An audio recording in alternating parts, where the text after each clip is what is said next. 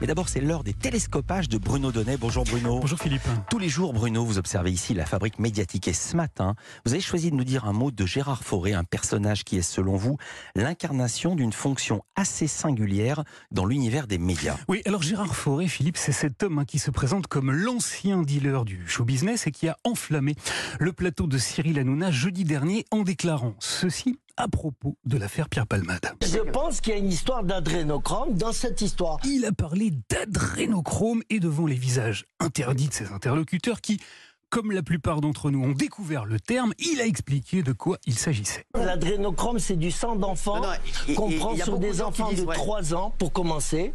Allons bon. Alors, dans l'immense galerie des personnages et des fonctions euh, médiatiques, Gérard Fauré est une rareté. Il est une sorte de camelot médiatique, un marchand de boniment qui tente de vendre sa soupe à tous ceux qui commettent l'imprudence de l'écouter. Longtemps, il a vendu de la poudre, mais aujourd'hui, il vend du vent, du rien, du n'importe quoi. L'adrénochrome, par exemple, renseignement pris, c'est une théorie complotiste, une vieille lune qui prend ses racines dans l'antisémitisme moyenâgeux, époque à laquelle on accusait les juifs de procéder à des sacrifices rituels d'enfants chrétiens pour boire leur sang, une connerie abyssale évidemment. Mais pourquoi vous mettez toujours tout en doute Tout ce que j'ai dit jusqu'à présent s'est avéré juste et vrai. Mais si j'ai choisi de vous parler de ce personnage ce matin, c'est parce qu'en plus d'être un vendeur de vent et de calomnie, notre camelot médiatique n'a pas son pareil pour monétiser, pour faire fructifier son petit quart d'heure de célébrité. Car après son passage jeudi sur C8 et devant le tollé que ses promos propos ont suscité, Gérard le battleur a décidé de continuer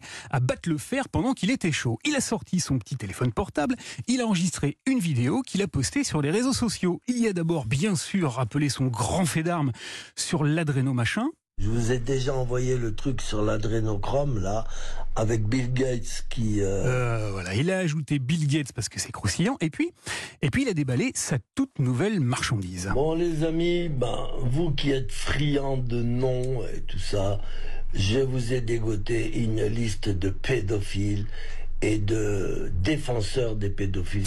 Car oui, mes enfants, Gérard aurait sous le coude une liste de Mais alors, qu'est-ce que Gérard va faire de sa liste? Il va s'empresser de la remettre à la police? À la justice? Pas du tout. C'est pas du tout le style de Gérard. Sauf que il va falloir aller la piocher dans mon site officiel gérardfort.com à partir de demain. Voilà. Voilà, Gérard, sa liste de pédophiles, il la vend. Tout ça, je ne le donne pas cadeau. Désolé. Il va falloir vous abonner. hein. Et si vous vous abonnez, il y aura d'autres euh, listes et tout ça. Désolé, il faut s'abonner à son site pour consulter sa liste et ça coûte 7,77 euros. Alors, je décourage tout de suite hein, les vocations que cette information pourrait susciter parmi les rares voyeurs décérébrés qui se seraient perdus parmi nos auditeurs chéris et nantis d'une science parfaite du discernement. Gérard est coutumier des listes. Il a déjà vu tour à tour des reptiliens, des satanistes et des mécréants de tout poil, mais il ne publie généralement que des initiales ou des noms de personnages qui sont morts et enterrés. Ça lui évite les procès en diffamation et en dénonciation calomnieuse. Eh oui, Gérard est un opportuniste prudent, un montreur d'ours en peluche qui sort de son chapeau des fadaises qu'il tente de vendre pour 7,77 euros. Dealer un jour, dealer toujours. Il est avide de traînées de poudre. Reste à savoir s'il faut vraiment continuer à lui tendre des estrades. Merci beaucoup Bruno Donnet. À demain. À demain. Restez avec